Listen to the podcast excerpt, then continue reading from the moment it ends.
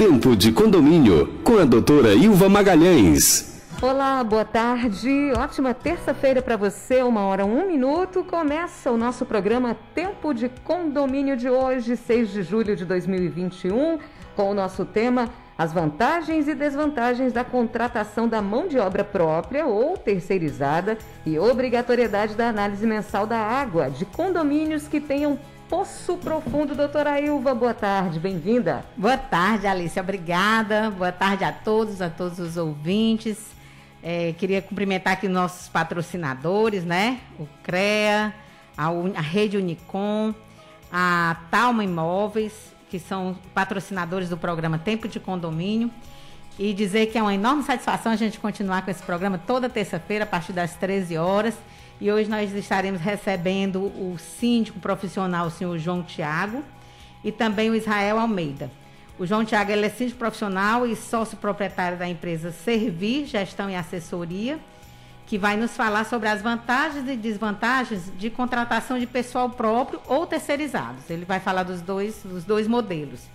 E o Israel Almeida, ele é, da, é engenheiro ambiental da TecLab e ele vai nos falar também sobre a obrigatoriedade da análise mensal da água de condomínio que tenha poço profundo. É um assunto super importante, onde os, os moradores de condomínios sempre perguntam e eu gostaria de dar boas-vindas a eles. O Israel vai falar no nosso quadro é, Ligando para manutenção. E o João Tiago já está por aqui. Boa tarde, bem-vindo. Boa tarde a todos os ouvintes, boa tarde. É, queria agradecer o convite e poder ajudar da melhor forma possível. Daqui a pouquinho a gente bate um papo então com ele, falando sobre esse assunto tão importante nesse primeiro bloco. E você que está aí, já vou liberar aqui o WhatsApp 3261-1039. Se você tiver alguma dúvida, já manda para o nosso quadro Pergunte aí. Hoje tem o sorteio de uma análise laboratorial da potabilidade da água do seu condomínio. Olha que interessante. Uma hora e quatro minutos. Ótima tarde para você.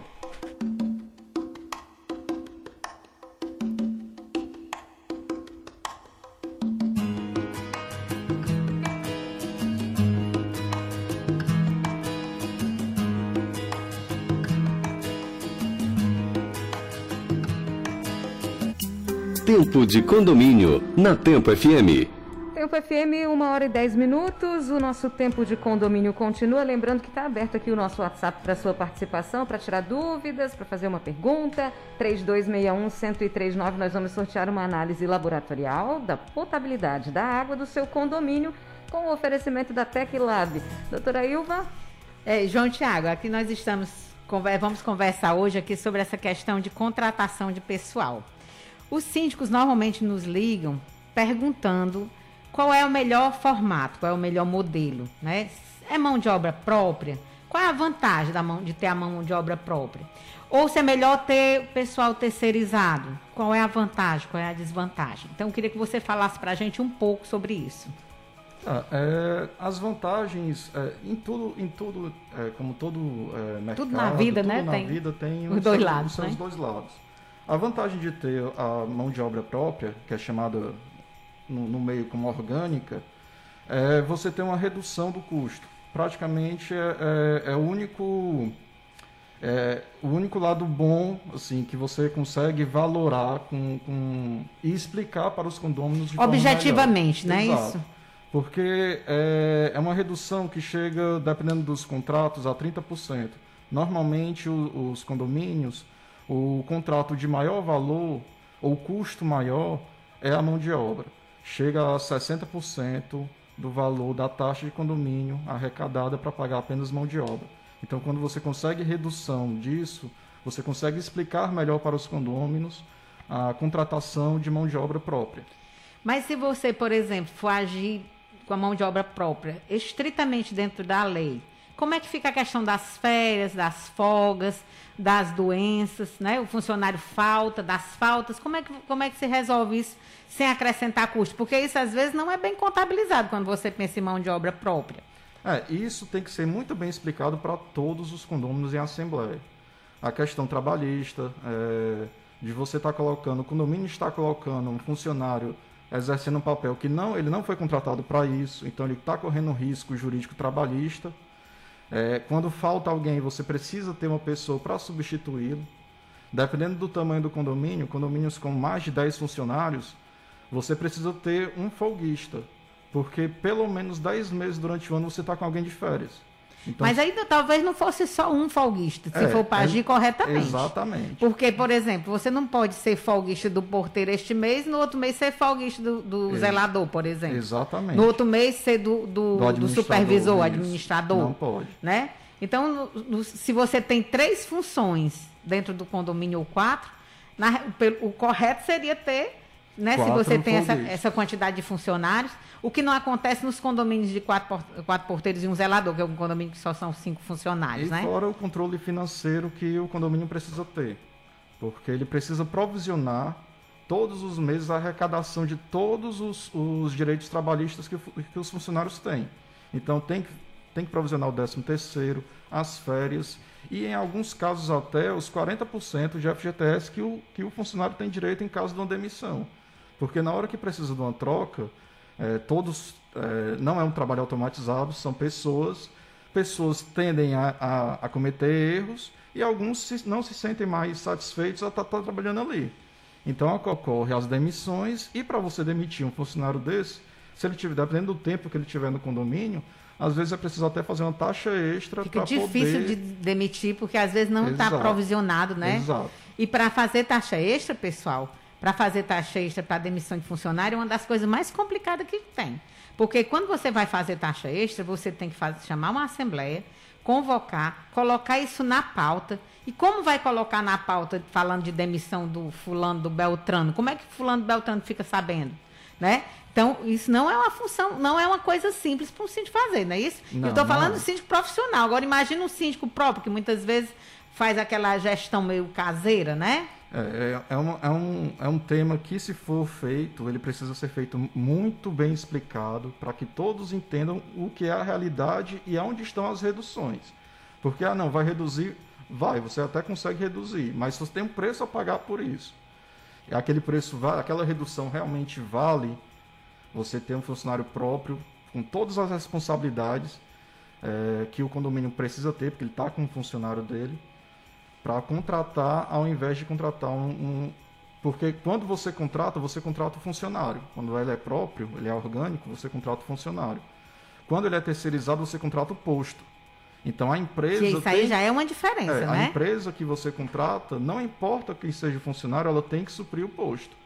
Quem passou, a gente tá, ainda está em época de pandemia, mas nos auges, nas ondas, nos picos das ondas, todos os condomínios passaram por dificuldades com pessoas aqueles que têm contratos com empresas, é, e aí também não é qualquer empresa, tem que ser empresa séria, que pague todos os direitos dos funcionários, que tenha mão de obra para suprir as, as pendências dos condomínios.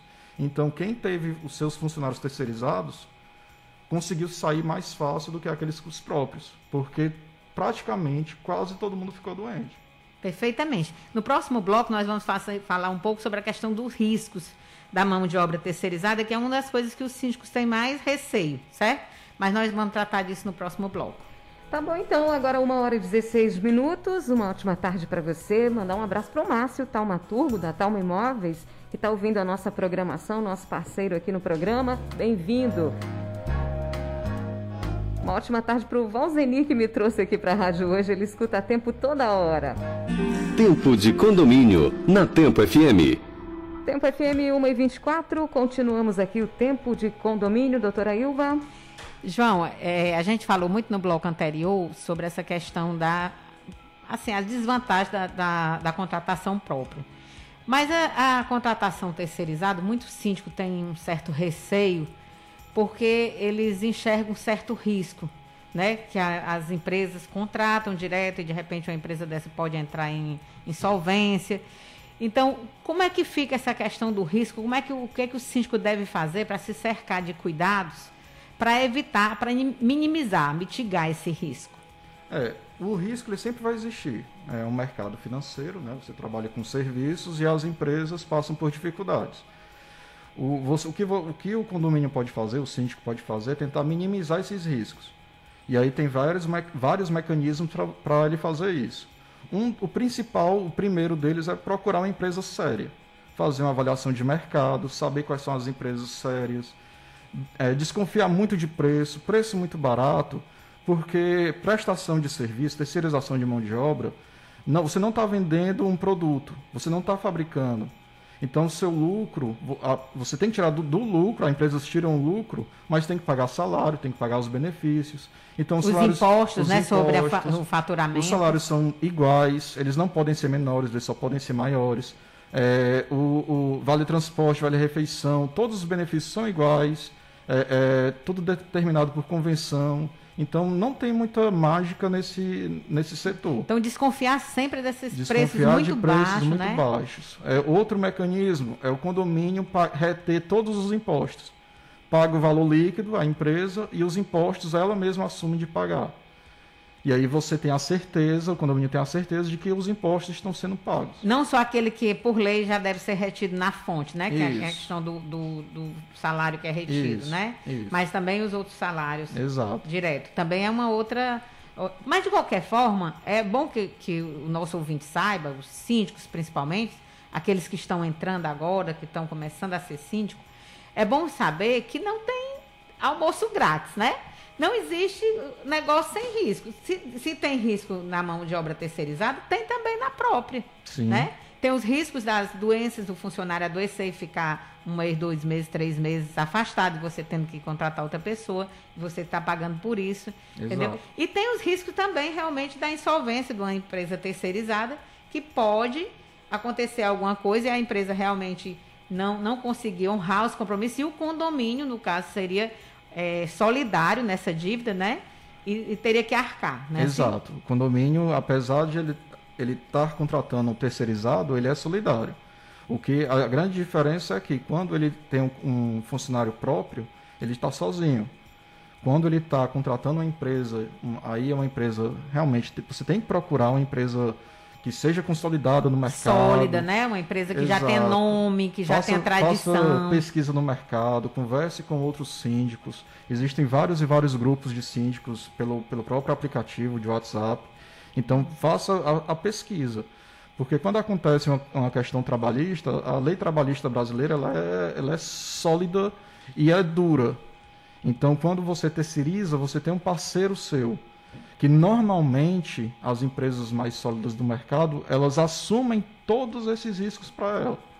Exato. E outra uma coisa também que você falou e me ocorreu é que é bom pesquisar também o número de reclamação trabalhista que essa empresa tem. É, claro. Né? Se a empresa tem muita reclamação trabalhista, certamente ou ela não está dando um bom tratamento, ou ela está faltando de alguma forma com os seus contratados, entendeu? Então, a, a Justiça do Trabalho ela também é um bom indicador, né? Sim. Outra coisa, tem esses sites de, de reclamação, como o Reclame Aqui. Analise, procure, né? Vê. É, esse... Esses sites de reclamação, aí eu, eu... Tinha as suas reservas. É, eu tenho uma, algumas reservas, porque se você for procurar. Eu não vou dar nomes aqui de marcas, mas se você for para comprar um celular e for procurar marca tal, vai ter 10 mil reclamações. Verdade. Marca tal, mais 10 mil. É, não, e até porque o reclamador, ele reclama de tudo em qualquer lugar. Exato. Ele quer saber se está reclamando. E realmente, esses sites têm muito a, é. a pessoa que tem esse tempo para estar tá reclamando de tudo no mundo. É, pode ter certeza. O, a melhor opção é pedir as certidões negativas do Ministério do Trabalho, é. da Receita Federal, da Secretaria de Finanças do município. Exigir, né, todo, pelo menos a cada três meses, as, as, as, certidões negativas para poder saber se a empresa está em dia com seus impostos, Exatamente. não é isso? Pois muito bem, então eu queria agradecer aqui o João Tiago, nossa, foi excelente nosso bate-papo, João, adorei. Queria lhe convidar para em outra oportunidade a gente continuar conversando sobre outros assuntos, porque esse, esse assunto de gestão assunto, são assuntos muito vastos, né? Falando sobre, a gente falar sobre, quem sabe, é, sobre a questão de, de, taxa de condomínio, sobre a questão de manutenções, reformas, né? Muitas coisas interessantes que com certeza na sua experiência você já pode nos dar ótimas dicas, né? Ah, Agradecer aqui a sua presença. Eu que agradeço o convite, sempre que, que a gente for convidado, eu estarei presente. É, muito obrigado a todos, espero ter esclarecido alguma, algumas dúvidas e estou à disposição. Perfeito. Tá ok, então, uma hora e 30 minutos. Obrigada, João Tiago. Na... Daqui a pouquinho, no próximo bloco, nós vamos conversar com o Israel Almeida, engenheiro ambiental da Teclab, que inclusive a Teclab está dando de presente para você que está com dúvidas aí, uma análise laboratorial da potabilidade da água do seu condomínio. Manda sua dúvida no nosso WhatsApp 3261 1039. Tempo de condomínio na Tempo FM. Ligando para a manutenção. Tempo FM 1 e 36 agora, uma ótima tarde para você que está ouvindo a nossa programação. O tempo de condomínio continua e agora nós recebemos aqui no Ligando para Manutenção, ao vivo, o Israel Almeida, que é engenheiro ambiental da Teclab. Doutora Ilva? Exatamente. Israel, boa tarde. Queria logo lhe agradecer pelo, por ter aceitado o nosso convite. E já quero começar lhe perguntando o seguinte: a gente, os síndicos têm muita dúvida com relação a essa questão da análise da água, da potabilidade da água. Muitos síndicos entendem que só devem fazer a análise quando for feita, quando for feita a limpeza da caixa d'água, né? Muitas vezes eles mandam é, a cada seis meses, tem síndico que faz de três em três meses, tem outros que fazem de seis em seis meses. Então, essa, essa análise, quando é que ela deve ser feita? Então, boa tarde. Boa tarde, boa tarde a, a, todos os ouvintes, boa tarde, doutora Iva. Queria agradecer o convite, né, de estar aqui presente, poder esclarecer esse assunto que é dúvida de muitos síndicos, né, é, também de, do mercado em si, dessa questão da análise da água.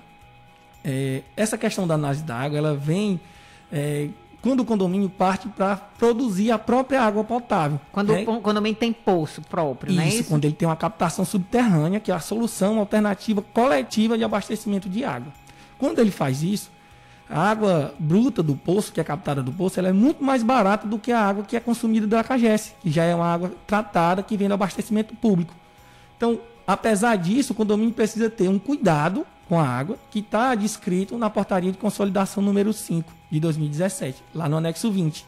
É uma obrigação legal que determina o monitoramento da qualidade da água. Esse monitoramento, é, como a maioria, né, a grande maioria esmagadora é o, o, a captação subterrânea, esse monitoramento precisa ser feito mensalmente.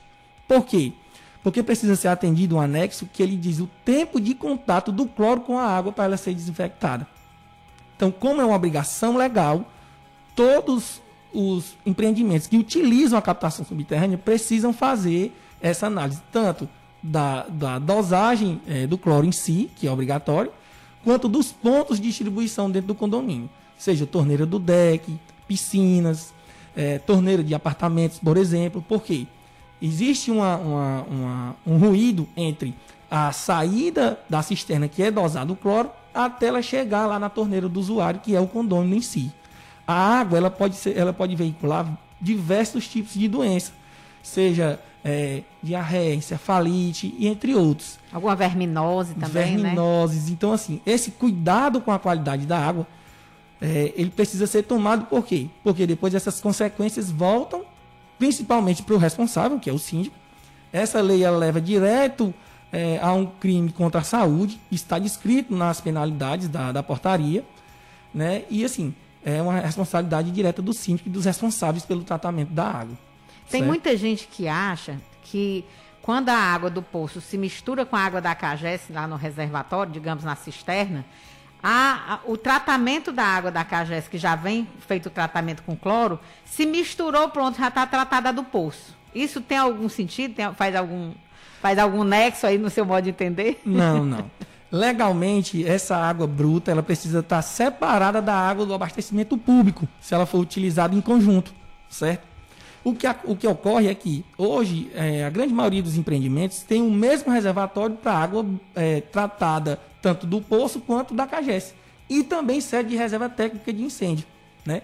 Essa água parada por muito tempo decanta os sedimentos que estão presentes na água e aumenta a frequência com que você tem que fazer as manutenções desses reservatórios. É, essa questão é bem complexa, por quê? Porque o abastecimento público ele só tem a obrigação de mandar até o muro do lado de fora a água dentro do padrão. Do muro para dentro é a obrigação do responsável pelo empreendimento. Por isso o condomínio precisa fazer esse controle, porque é, precisa evitar essas questões de contaminação da água, porque isso pode trazer um pormenor é, é, absurdo, que é principalmente problema com crianças, coceira, é, conjuntivite, isso pode ser causado por é, falha no tratamento da água. E o, o, interessante é que todo condomínio tenha um responsável pelo tratamento da água, seja interno, né, um funcionário treinado, ou uma contratação terceirizada de um especialista que vai fazer uma, a, a, é, a, a responsabilidade técnica sobre o tratamento da água. Acho que essa é a questão primordial para poder é, os condomínios que têm a, a necessidade ou é, é, é, optam por essa, essa prerrogativa de tratar a, a, água própria, de ter água com qualidade, não sofrer com cortes que a, a fornecedora faz, a CAGES, por exemplo, né, de manutenção, de falha no tratamento, de, de falta de água, por exemplo, porque a sua água está lá no seu poço. Você trata e tem um controle dela diariamente com o fornecedor que está capacitado para isso. Perfeitamente. Então, assim, fica aí a dica para os senhores síndicos saber que água é um item importantíssimo, que não é só chegar e distribuir a água na doida, não. Tem que realmente se preocupar com essa questão da qualidade da água para evitar doenças. Ficar de olho, saber se não tem algumas pessoas sentindo os mesmos sintomas, que muitas vezes não sabe de que é, e é questão de água. Então, assim, fica aí a dica dada aqui pelo nosso amigo. E eu queria agradecer a sua presença, Israel, que você, os nossos microfones estão abertos para em outra oportunidade você estar aqui para trazer mais informações ainda, porque esse assunto é um assunto muito vasto. Estou é, aqui disponível quando precisar. É, pode confirmar aí a presença que a gente vem, esclarece outros aspectos, né, tanto do tratamento quanto da, da, da, da realização dessas análises, que tem que ser, tem essa periodicidade tem a periodicidade semestral, que são as análises dos poços em si, da água bruta, para saber se a quantidade de reagente é correta, se não está clorando demais, porque o cloro demais também causa as doenças, prejudica a saúde. Então, todo esse cálculo precisa ser feito. E ele só pode ser feito mediante análise. Então, choveu, muda a qualidade da água, não choveu, também muda, e isso precisa estar tá variando conforme a necessidade do manancial, tá certo? Ok, pois muito obrigada pela presença. Obrigado, boa tarde. Obrigada, Israel, boa tarde. E você que está ouvindo a nossa programação, se ficou com alguma dúvida, pode mandar para o nosso quadro Pergunta aí, que daqui a pouquinho a gente coloca no ar, no 3261-1039, a TecLab vai te dar de presente uma análise laboratorial da potabilidade da água do seu condomínio. Tempo de condomínio, com a doutora Ilva Magalhães. Tempo de condomínio, na Tempo FM. Pergunta aí! Tempo FM, o tempo de condomínio continua e agora está na hora de responder a dúvida da nossa ouvinte Aline Maria que mandou aqui. Ela perguntou, doutora Ilva, eu posso abrir um negócio no condomínio onde eu moro? Eu sou vendedora e quero abrir a minha empresa no meu apartamento. Posso? Bom, aí é o seguinte, Aline, você vai ter que ver é, o que que diz a convenção do seu condomínio. Via de regra, as convenções dos condomínios, elas dizem as destinações das unidades. Ele diz se é residencial, se é comercial, se é empresarial, né? Eles, é, as convenções falam a destinação. Então, assim, eu costumo dizer que assim como você não pode, por exemplo, residir, fazer sua residência num shopping ou num centro comercial ou num, num, num prédio de escritórios, você também não pode criar uma empresa dentro do, do ambiente multifamiliar, no ambiente residencial. Isso se, obviamente, estiver escrito na convenção a destinação. Pode ser que a convenção seja, seja omissa, né? Se a convenção for silente, não tocar no assunto, aí pode. Entendeu? Mas tem que ver primeiro o que diz a convenção. Ok? Tá certo, então. Quer dizer que a pessoa não pode abrir, por exemplo, eu tenho um negócio e não posso de jeito nenhum abrir. Se a sua convenção não ali o endereço do meu apartamento. Se a sua convenção disser que não pode, não pode. E tem até um certo sentido. Digamos assim que você é, abriu uma empresa, uma empresa ali simples que é, é basicamente você é, resolver as coisas tudo sem ter que atender clientes, sem criar maiores transtornos. Você abre ali a sua empresa, o síndico fecha o olho, deixa, a, permite e tal. Amanhã ou depois chega uma pessoa e quer abrir um pet shop, por exemplo que aí vai receber animais e tal e tal. E aí, como é que ele vai dizer? Por que, que aceitou para um e não aceitou para outro? ele pode regulamentar, porque se não tiver escrito, tem que ser regulamentado. Se a convenção for omissa, tem que regulamentar o que é que pode, qual é o tipo de negócio que pode, qual é o tipo de negócio que não pode. E se a convenção disser que é só residencial, então não pode. E aí o, o certo seria, se houver interesse da maioria dos condôminos, é fazer uma, uma alteração da convenção. Nessa época de home office, principalmente, qual a dica que, que pode ser dada para quem tem esse tipo de problema? Que não pode ir no apartamento, mas tem, tem é, que ter uma outra opção. Os condomínios modernos, hoje em dia, já estão criando espaço né, de, de, de trabalho, estações de trabalho, né? Que a pessoa pode, inclusive, tipo um cowork, que a pessoa pode dar como endereço. Mas isso aí tem que estar escrito, tem que estar na convenção, bem regulamentado. Tá bom, então. 1h53. Ótima tarde para você. Lembrando que daqui a pouquinho a gente vai sortear aí um, uma análise laboratorial da potabilidade da água do seu condomínio com o oferecimento da TecLab. Tempo de condomínio na Tempo FM. Convivência. É, essa questão de convivência, pessoal, é, é uma coisa muito séria em condomínio, porque o condomínio é uma residência multifamiliar. Então é muito farto o campo, o ambiente para atritos de toda espécie.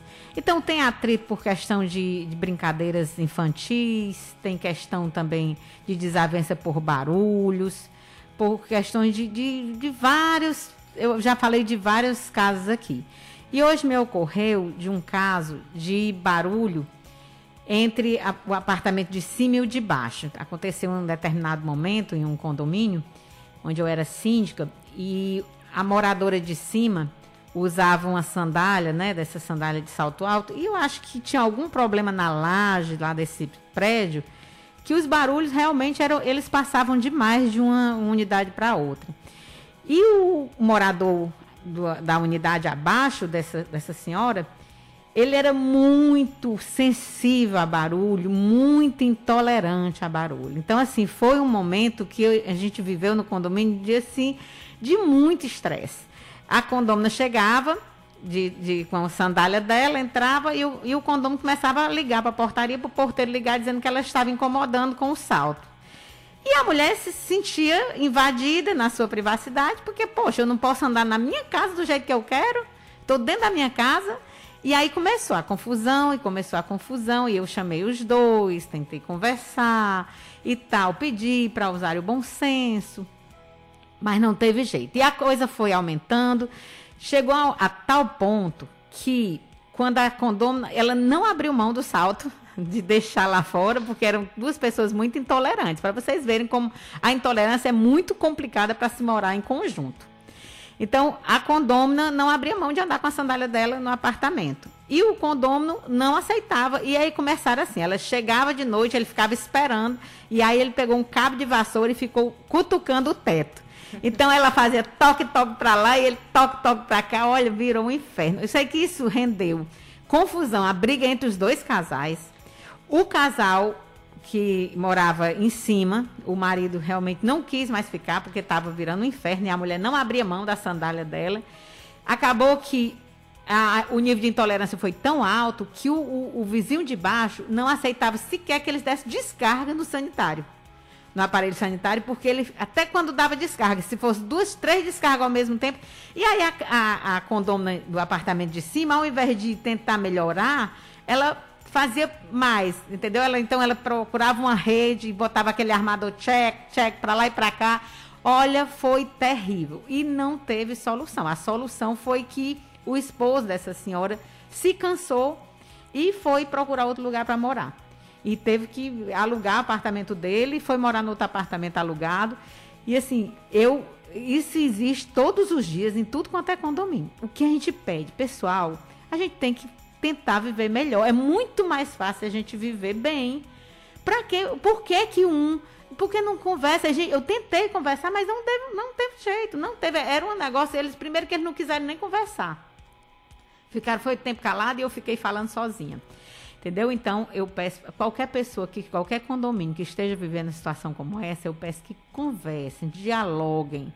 Vamos nos desarmar. Nós temos que abrir o nosso coração para a paz. É isso que eu peço, é a mensagem que eu deixo aqui hoje no nosso quadro Convivência. Doutora Ilva, obrigada. Que situação, hein? Que situação.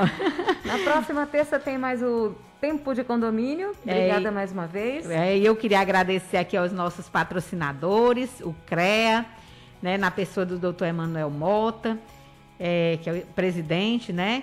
E ao pessoal da rede Unicom, que é especializado no, no, no no segmento de condomínio, né? São várias empresas sérias que trabalham, que dão, dão prestam serviço, que vendem produtos para condomínios, empresas é, que você pode confiar, síndicos que estão começando, às vezes sentem dificuldade, então procure a rede Unicom, que ela é muito interessante, muitos produtos e muitos serviços ofertados. E eu queria agradecer a audiência dos nossos ouvintes em todo o Brasil, né, Alice? E agradecer sim. a você também, Alice, por mais uma terça-feira, nós duas aqui juntas Obrigada. e os nossos convidados. É sim. E também o, a, o Talma Imóveis, né? O Márcio Talmaturgo, que agora é nosso parceiro Nossa. aqui no Tempo de Condomínio. A Valesca Souza, ela tá mandando um abraço, doutora Ilva, diz que está sempre na escuta. Ah, outro para você, Valesca. Um a grande abraço. A produção vai entrar em contato com o sorteado da análise laboratorial da potabilidade da água do condomínio, que hoje quem deu de presente foi a TecLab. Doutora Ilva, até a próxima terça. Até a próxima. Tempo